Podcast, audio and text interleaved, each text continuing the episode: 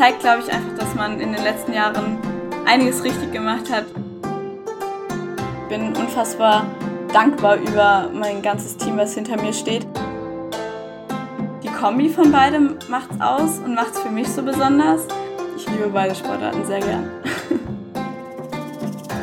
Hallo zusammen und herzlich willkommen beim Team Deutschland Paralympics Podcast. Ja, herzlich willkommen zurück, müssen wir eigentlich schon fast sagen. Wir sind's wieder, Dorian Aust und ich, Philipp Wegmann. Und wir haben zusammen mit euch in der Community ja schon die deutschen Athletinnen und Athleten zu den Paralympics nach Tokio begleitet. Natürlich machen wir das auch jetzt im Winter wieder. Es geht wieder in den fernen Osten, dieses Mal nach Peking. Paralympische Winterspiele in Peking und in Folge 1 haben wir ja sozusagen die perfekte Staffelstabübergabe von Tokio nach Peking. Sie war nämlich in Tokio dabei, ist die Para-Nachwuchssportlerin des Jahres 2021 und ist dazu noch aktive Wintersportlerin und war auch im Januar bei der WM in Lillehammer. Bei uns heute ist Merle Menje. Bevor wir starten mit äh, dir, Merle, möchten wir uns noch kurz bei unserem heutigen Partner bedanken. Dieser Podcast wird unterstützt von der Sparkassen Finanzgruppe.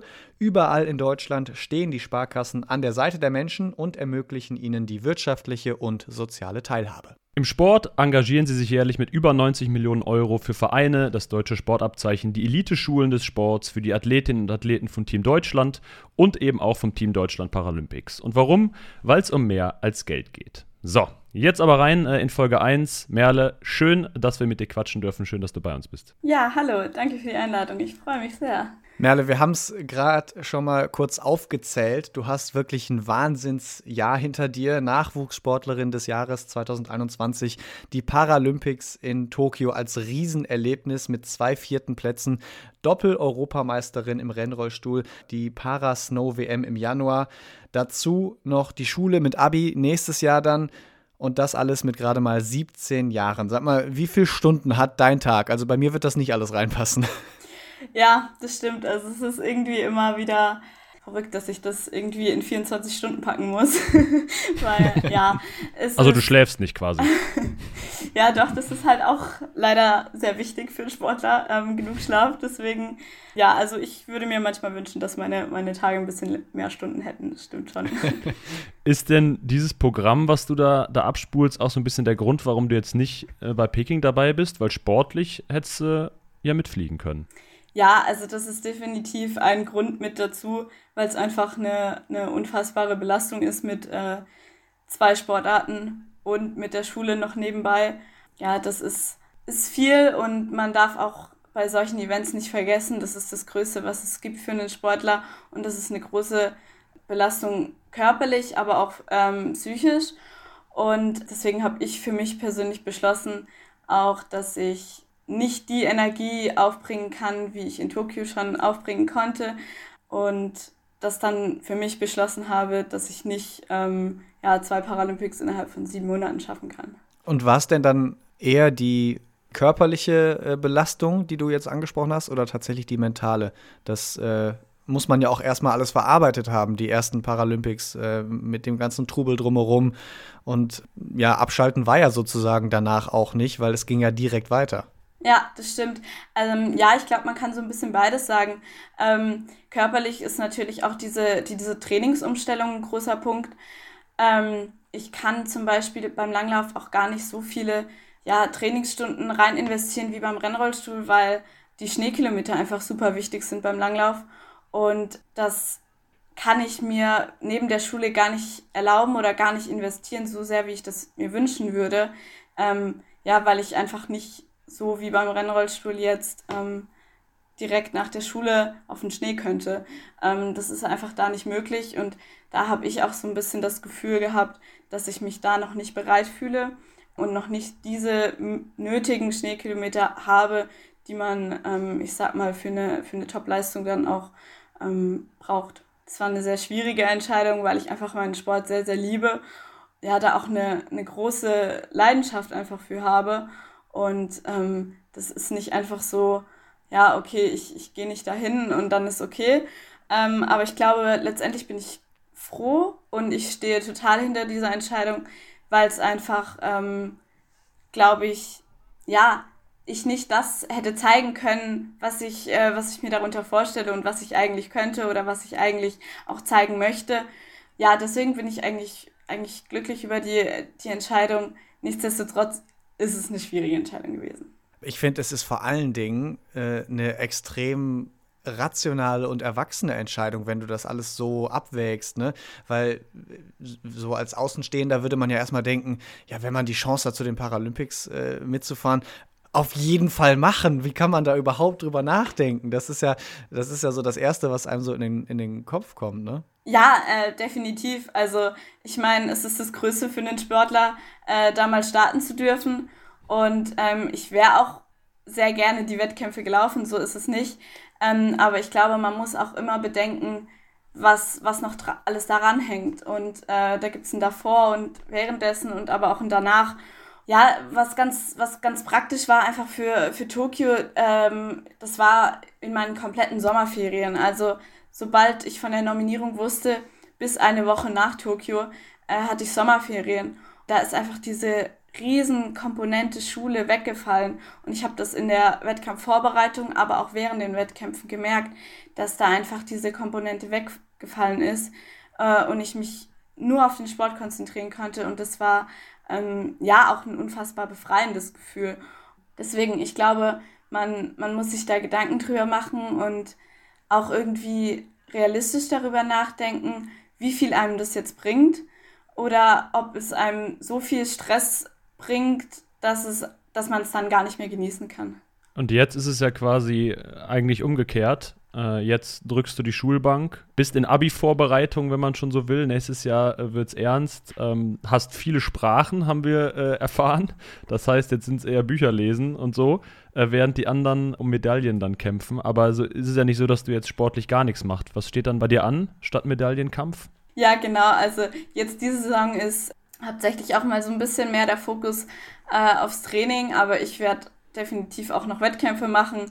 Das sind dann eher so, so kleinere Sachen, weil ja auch unsere WM von 2022 auf 2023 verlegt worden ist.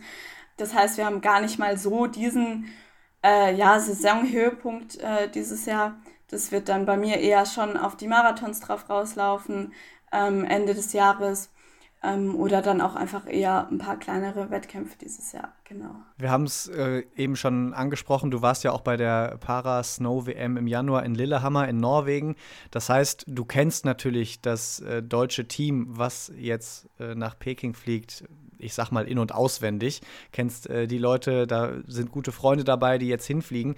Wie wirst du das Ganze verfolgen und vor allen Dingen, wie wirst du Kontakt haben? Ist da äh, wirklich dann so ganz viel WhatsApp hin und her, um trotzdem irgendwie so ein bisschen dabei zu sein, sozusagen? Also zumindest deutlich mehr als äh, der Normalo? Ja, also ich fühle mich natürlich schon dem Team super verbunden und es ist halt auch irgendwie, ja, was Besonderes, dann so die Mannschaft dann dort zu sehen und ich werde es auf jeden Fall ganz viel verfolgen. Und ja, ich denke, ich werde auch immer mal wieder Kontakt mit denen aufnehmen, auch wenn ich mich da jetzt sozusagen gar nicht mal so viel, so viel einmischen will, weil man ja auch dann die Sportler auf ihren Wettkampf vorbereiten lassen will. Aber ja, ich werde es auf jeden Fall verfolgen und ich, ich drücke ihnen die Daumen und ich, ich freue mich, das ähm, auch verfolgen zu dürfen, ja. Wir haben eben schon mal Tokio immer mal wieder touchiert und wollen noch mal jetzt ganz kurz da noch mal hin zurückgucken, weil es ist ja das absolute Highlight deiner noch sehr jungen Karriere bisher gewesen. Du hast eben schon gesagt, das war im Sommer, äh, halbes Jahr Abstand. Das war doch der absolute Hammer wahrscheinlich, dieses Erlebnis. Ja, ich bin das, glaube ich, immer noch irgendwie so ein bisschen am Realisieren, auch ein halbes Jahr danach noch. ja, das war, es war ein wahnsinniges Erlebnis und ich bin unfassbar dankbar, das, das jetzt schon erfahren zu dürfen. Ja, war unglaublich. Ich kann mir nur vorstellen, dass man dann noch weniger schläft, äh, als jetzt schon, wie wir eben über deinen Tag gesprochen haben, weil man will doch alles aufsaugen. Also man will doch, ne, man, auch wenn es ein bisschen mehr Blase ist, als man es vielleicht vor Pandemie von anderen gehört hat oder im Fernsehen verfolgt hat, ist ja trotzdem alles, äh, alle möglichen Nationen sind unterwegs, es werden diese Pins verteilt, die man sammeln kann und so weiter und so fort. Gibt es da irgendwas, was für dich neben den Wettkämpfen noch irgendwie so ein bisschen rausgestochen hat und was es für dich wahnsinnig gemacht hat, wahnsinnig toll gemacht hat? Ja, ich glaube, ähm, dieses besondere Paralympics-Feeling, ähm, wovon alle so immer gesprochen haben und was man auch immer gehört hat, ähm, ich glaube, das war komplett anders wie sonst, einfach ähm, Corona geschuldet. Aber ich meine, ich kannte es ja nicht anders ähm, und ich kannte es genau so, wie, wie es jetzt da war und für mich war es trotzdem super besonders, weil es einfach doch anders ist als alle anderen Wettkämpfe und man kann es nicht mit einem anderen Wettkampf vergleichen. Und ähm, ja, ich glaube, so dieses besondere Gefühl zu merken, okay, das ist gerade das, der größte Wettkampf für einen Sportler und alle haben darauf hingearbeitet und ähm, ja auch ganz viel zurückstecken müssen, um diese, diese Erfahrung jetzt mitnehmen zu dürfen. Ich glaube, das war ein, ein besonderes Gefühl und das hat man trotz Corona oder vielleicht sogar noch verstärkter gespürt, weil einfach, glaube ich, die Sportler noch umso dankbarer waren, dass die Spiele überhaupt stattfinden durften. Und ähm, das war ein super besonderes Gefühl für mich und ich finde, das hat man ganz doll gespürt. Und ja, ich glaube, das hat man vor allem eben auch einfach im Village gespürt, wo dann einfach mal so alle Sportler auch zusammengelebt haben.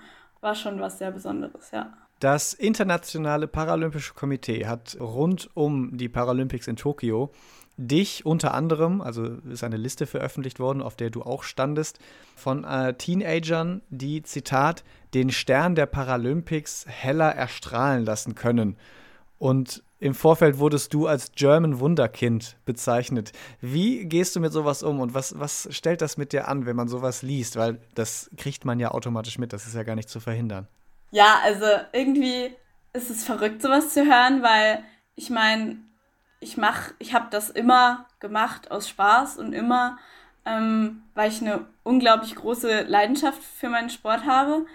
Und ich meine, ich habe ja nichts, nichts Besonderes gemacht für mich persönlich. Ich habe immer nur das gemacht, was ich, was ich gerne gemacht habe.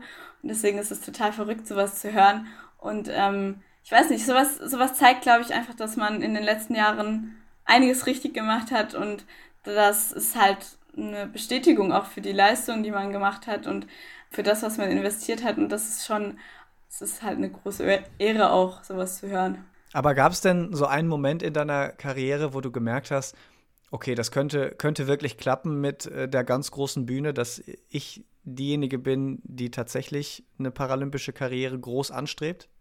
Hm, vielleicht ähm, letzten, letzte Saison, also Anfang der Saison ging es einfach schon, schon ziemlich gut los. Also die komplette letzte Saison war ja bei mir gut. Ich glaube, so bei den ersten Wettkämpfen, wo man dann so wieder mal mit internationaler Konkurrenz gefahren ist, auch, ähm, ich meine, das fiel dann das Jahr oder ich glaube so zwei Jahre davor einfach total weg ähm, durch Corona. Und dann waren da wieder die ersten Wettkämpfe, die mit internationaler Konkurrenz, wo man dann so gemerkt hat, okay, ich habe irgendwie Anschluss nach vorne. Ähm, das, war, das war schon ein extrem schönes Gefühl. Und da habe ich vielleicht so gedacht, okay, wenn ich so weitermache, dann ähm, könnte das vielleicht schon was werden. Und das ist es. Und trotz des ganzen Trubels fühlen wir uns geehrt, denn es ist hier beim Team Deutschland Paralympics Podcast eine Podcast-Premiere. Äh, deswegen vielen Dank, dass du dich äh, darauf einlässt. Wie ist das denn sonst so mit dem Trubel?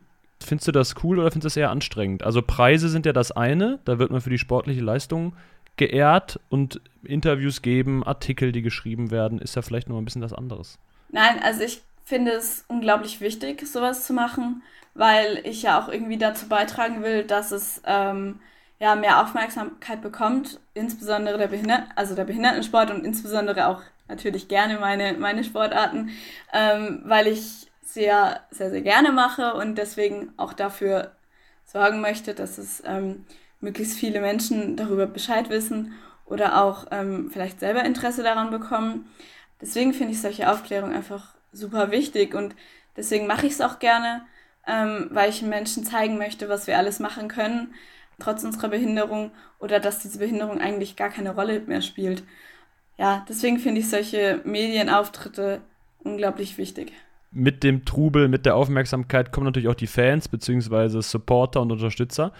Und die äh, haben wir mal im Vorhinterfeld gefragt, die Community, und haben uns ein bisschen was zugeschickt, was sie gern von dir wissen wollen würden. Drei Fragen sind's und ich glaube, die erste ist eine, die du relativ häufig gestellt bekommst und ich glaube, auch wir hätten äh, sie uns aufgeschrieben, wenn sie nicht sowieso schon reingekommen wäre von Uli-M-2019.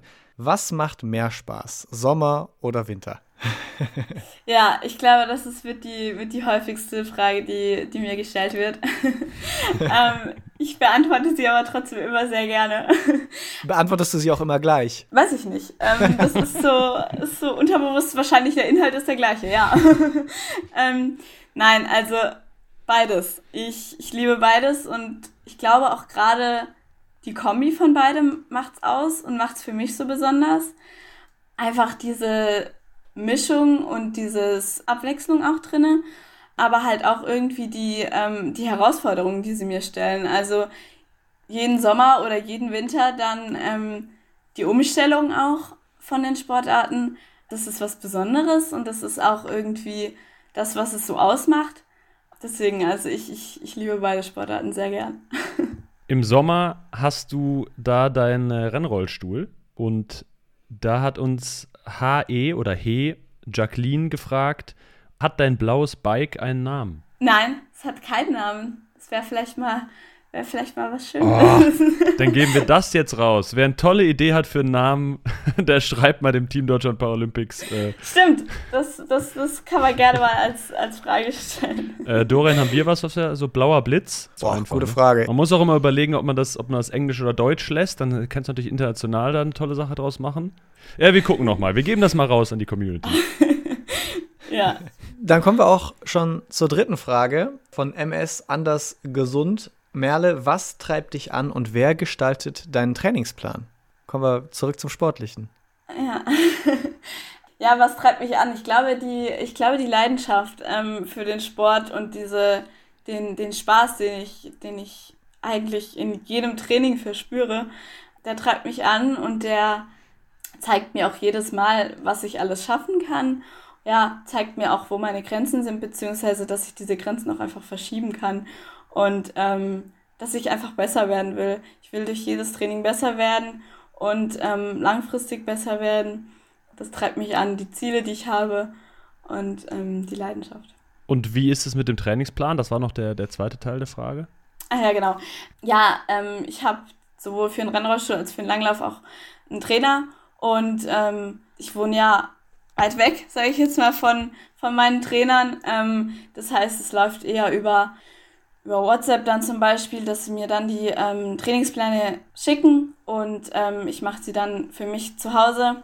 Genau, dann über solche Plattformen wie Polar oder Trainingspeak können sie dann auch anschauen, ähm, mir Rückmeldung geben, ich gebe ihnen Rückmeldung und dann die Trainingslager machen wir dann zusammen. Wenn du dich jetzt tatsächlich eines Tages zwischen beiden Sportarten entscheiden müsstest, was wäre das? Ist wahrscheinlich eine sehr gemeine Frage, aber ich meine, komplett ausgeschlossen ist es nicht, dass dann irgendwann mal ein Trainer sagt, so, also wir wollen jetzt hier mal den Fokus wirklich auf das eine legen. Was würdest du dann auswählen?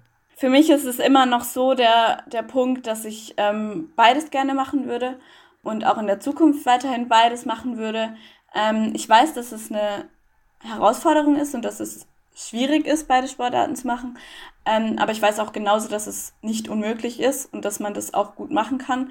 Natürlich braucht man da auch ein, ein gutes Team, was hinter einem steht. Aber das habe ich. Also ich, ich bin unfassbar dankbar über mein ganzes Team, was hinter mir steht. Und ich weiß auch, dass ähm, sowohl von Langlaufseite als auch von Rennrollstuhlseite das unterstützt wird, dass ich beide Sportarten mache dafür bin ich dankbar und ich hoffe, dass ich den Weg auch so weitergehen kann ähm, mit meinem Team, das hinter mir steht, in beiden Sportarten. Gibt es denn da auch so Sachen, die du vielleicht äh, deinen Gegnerinnen voraus hast, weil du beides machst? Also gibt es irgendwas äh, vom Rennrollstuhl, was dir beim Langlauf dann Vorteile bringt oder umgekehrt? Ja, definitiv. Also die zwei Sportarten, die ergänzen sich sehr gut. Ich merke das sowohl in der einen Sportart als auch in der anderen das, das bringt mir für, für beide Sportarten was. Ja, ich glaube, ich glaube, das gibt mir schon auch nochmal zusätzlich Kraft, ja, dass, dass ich diese Sport, zwei Sportarten habe. Gerade zum Beispiel dann im Langlauf, wenn ich ja sehr viel auch auf Ausdauer mache, dann bringt mir das im Rennrollstuhl auf jeden Fall auch was und andersrum genauso. Wie kamst du eigentlich zu den beiden Sportarten oder zum, zum Sport? Was war zuerst da und ja, wie bist du hingekommen? Ja, also ich war schon, war schon immer sehr bewegungsfreudig und hatte immer schon Spaß an der Bewegung. Und dann gab es 2011 bei uns äh, im, im Nachbarort sozusagen waren die deutschen Meisterschaften vom, vom Paraleichtathletik. Und da habe ich so das erste Mal ähm, Rennrollstuhl gesehen äh, und war total fasziniert. Und dann hatte mich auch meine damalige Trainerin ähm, angesprochen, ob ich nicht auch mal Lust hätte, das auszuprobieren. Und dann bin ich 2012 ja, auf so einen ersten Schnupperlehrgang gegangen und habe da Rennrollstuhl ausprobiert und hatte total viel Spaß. Und dann bin ich sozusagen so dabei geblieben. Winter kam dann sozusagen 2013 dazu. Wir waren schon immer als Familie ähm, viel im Schnee unterwegs. Wir waren immer in den, im Urlaub, auch in der Schweiz.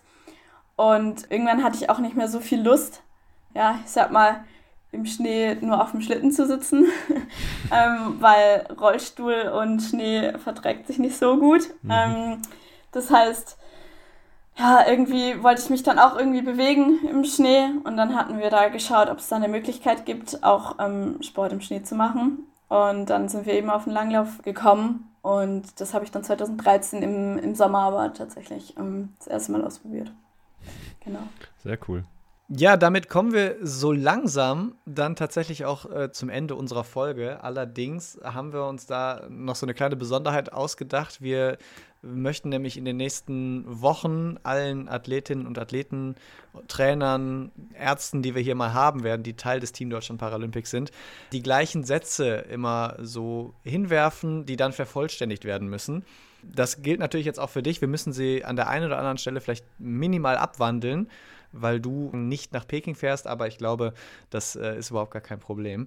Ich starte mal mit dem ersten. Der lautet eigentlich, mein wichtigster Moment auf dem Weg nach Peking war. Für dich ist es dann jetzt, mein wichtigster Moment auf dem Weg in den paralympischen Spitzensport war. Ich glaube, der, der Weg ähm, war letztendlich, dass ich immer wieder so, so dran geblieben bin und auch immer wieder ähm, mir neue Herausforderungen gestellt habe ich glaube, es gibt gar nicht so einen, einen Punkt, der wichtig war, sondern eher so diese Entwicklung und dass ich den Weg überhaupt gegangen bin. Der hat mich dazu gebracht, dass ich, ähm, dass ich letztendlich mal bei den Paralympics starten durfte. Deswegen, also ich würde sagen, es gab keinen wichtigen Punkt, sondern eher, eher den Prozess, dass ich immer wieder trainiert habe, dass ich immer wieder mir neue Ziele gesteckt habe, auch ja, mir Herausforderungen gestellt habe. Ich glaube, so dieser Weg. Das Gastgeberland China teilt bei den Jahren ja auch immer äh, quasi ein Tier zu oder ein, ein Jahr hat immer auch ein Tier, was dazugehört. 2022 ist in China das Jahr des Tigers. Und jetzt äh, müsstest du für uns vervollständigen, wenn ich ein Tier für mein Geburtsjahr wählen könnte, wäre das? Ich glaube ein Delfin, weil ich finde Delfine unfassbar coole Tiere und ähm, ist auch mein, auch mein Lieblingstier. Ähm, es ist auch so ein bisschen ja, das Tier, wo ich ganz lange auf meinem, auf meinem Rollstuhl hatte. Ähm, genau, auf meinem früheren Rollstuhl, äh, was, mich, was mich ein Stück von meinem Leben auch begleitet hat. Ähm, ich finde Delfine schöne Tiere und interessante Tiere und ich glaube, deswegen würde ich, würde ich einen Delfin wählen. Wir wollen eigentlich diese Illusion nicht kaputt machen, aber wir haben natürlich nachgeguckt, was denn dein Geburtsjahr-Tier ist und es ist der Affe. Kannst du damit auch was anfangen? Mit Affen bin ich auch vollkommen okay. Nein, Affen, Affen finde ich auch gut. Es stand da, dass Affen äh, verspielt und neugierig sind und wenn sie mal ein bisschen Mist bauen, dann kann man ihnen nie lang böse sein, weil sie charmant und witzig sind. Also es ist, ist ja auch eine schön. nette Beschreibung. Ja. Und dann kommen wir zum letzten, zum dritten Satz. Die Paralympics in Peking bedeuten für mich. Ich glaube, das kannst du auch beantworten, wenn du nicht vor Ort sein wirst. Die bedeuten mir trotz allem viel, weil es irgendwie so der Punkt ist, ähm, dass ich überhaupt so nah daran gekommen bin. Ähm, es irgendwie zeigt, dass, ja, dass ich doch auch relativ viel richtig gemacht habe in den letzten Jahren. Es ja trotzdem irgendwie auch zu, zu unserer Mannschaft jetzt gerade gehört. Also es gehen ganz, ganz großer Teil von der Mannschaft hin. Ich glaube, die bedeuten mir trotz allem viel, ähm, weil ich sehe, wie viele aus der Mannschaft dahin gehen, mit wie vielen ich auch den Weg sozusagen gegangen bin. Und ähm, ja, deswegen freue ich mich nichtsdestotrotz ähm, sehr, die Spiele auch zu verfolgen. Sagt Merle Menje, zu Gast in unserer Auftaktfolge des Team Deutschland Paralympics Podcast. Und äh, wir wünschen dir bei diesem Verfolgen der Winterparalympics von der Couch. Äh, das ist nicht das Schlechteste, so werden wir es auch machen. Äh, ganz viel Spaß und dann auch eine gute Saisonvorbereitung. Vielen Dank, vielen Dank, dass ich dabei sein durfte. Wir beide jedenfalls hoffen, dass ihr da draußen auch alle Spaß beim Hören hattet. Abonniert diesen Podcast gerne auf euren Lieblingsplattformen und lasst uns eine Bewertung da. Fünf Sterne am liebsten. Und klar unterstützt das Team Deutschland Paralympics auch gerne auf den Social Media Kanälen. Und wie ihr heute auch gehört habt, könnt ihr da auch aktiv ein bisschen teilnehmen bei Social Media. Ihr könnt bei der nächsten Folge mitwirken und auch da Fragen an die nächsten Gäste stellen. Also da einfach mal immer wieder reingucken, dann bekommt ihr das alles schon mit. Wir sind Philipp und Dorian und melden uns dann schon ganz bald mit der nächsten Folge vom Team Deutschland Paralympics Podcast. Bis dahin und Woman Ding. Das heißt übrigens so viel wie wir hören uns auf Ja, ich weiß Mandarin. jetzt auch nicht, ob das, ob das verständlich war oder ob das vielleicht falsch ausgesprochen war. Das muss man noch, das müsst, könnt ihr uns auch mal sagen. Gerne Philipp, ich habe eigentlich gedacht, du bist jetzt äh, fließend äh, in Mandarin. Ja, beim nächsten Mal dann. Also ich versuche es nochmal. Woman Ding. Schatz, ich bin neu verliebt. Was? Da drüben. Das ist er. Aber das ist ein Auto. Ja, eben. Mit ihm habe ich alles richtig gemacht. Wunschauto einfach kaufen, verkaufen oder leasen. Bei Autoscout24. Alles richtig gemacht.